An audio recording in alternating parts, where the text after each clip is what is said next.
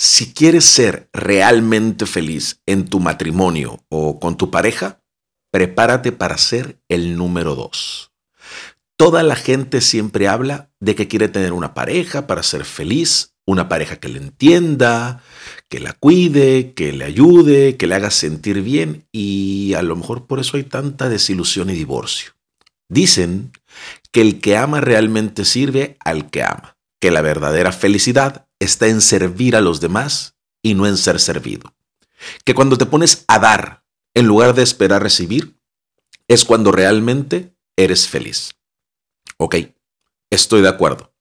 Por eso, en el matrimonio, si realmente quieres ser feliz, entonces piensa en no ser lo más importante, en no ser el número uno.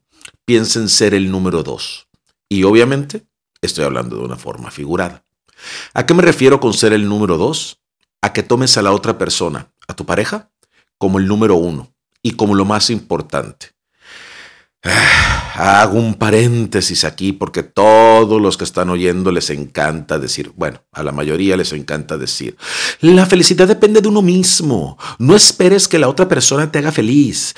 Tú no eres la media naranja de nadie, eres una naranja completa. Yo no soy menos que la otra persona. Eh, no, no se trata de nada de eso.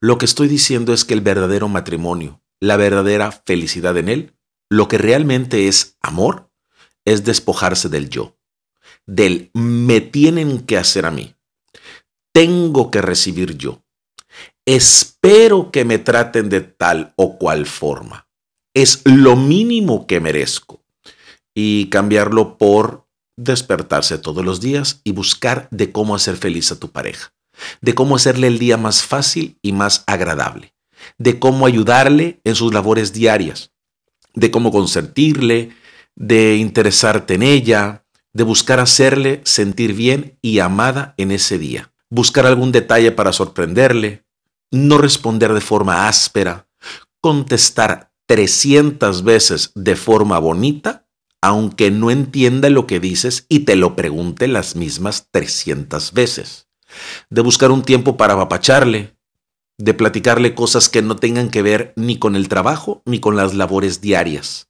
de separarle un día a la semana, el mismo día siempre para salir a cenar o a echarse una nieve aunque sea.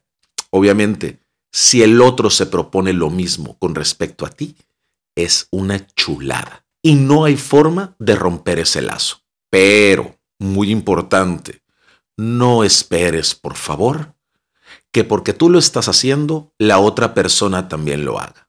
No esperes recibir lo mismo, ni en la misma forma, ni en la misma cantidad, ni en la misma intensidad. Repito, si se da, magnífico y sería lo ideal. Dos personas juntas intentando ser el número dos al mismo tiempo. Pero que eso no dependa de que tú lo hagas o no. Y mucho menos que de eso dependa tu felicidad.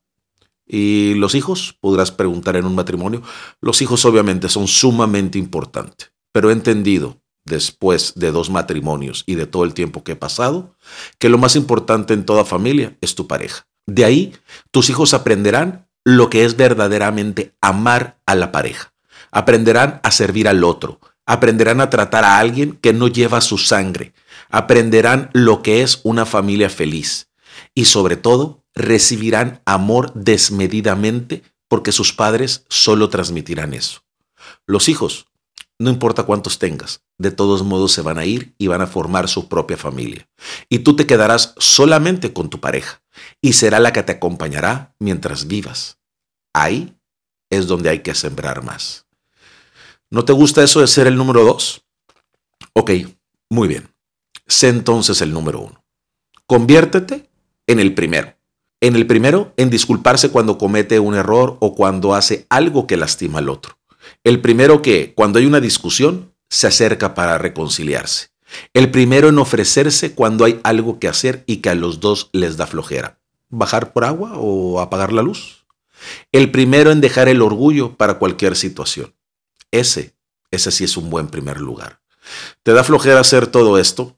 Claro que da flojera. Y más porque siempre hemos hecho lo contrario. Porque lo común en una relación es todo lo contrario a lo que te digo.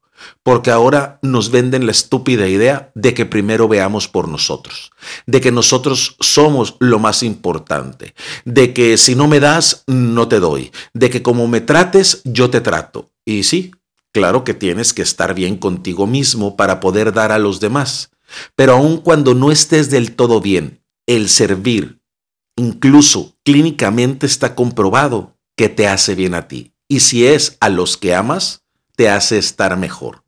Así que siempre tendrás en la cabeza la vocecita que te dirá que tú das más, que tú estás haciendo todo, que tú eres el único que da, que la otra persona no hace nada por ti. Es más, parece que se está aprovechando de que tú andas muy buena onda. Pero recuerda, no le hagas caso. Todo lo que sea contrario a esto que te estoy diciendo, te está mintiendo. No importa si es el cerebro o el corazón. Acuérdate que ambos mienten. Ahí te dejo esto, por si te sirve.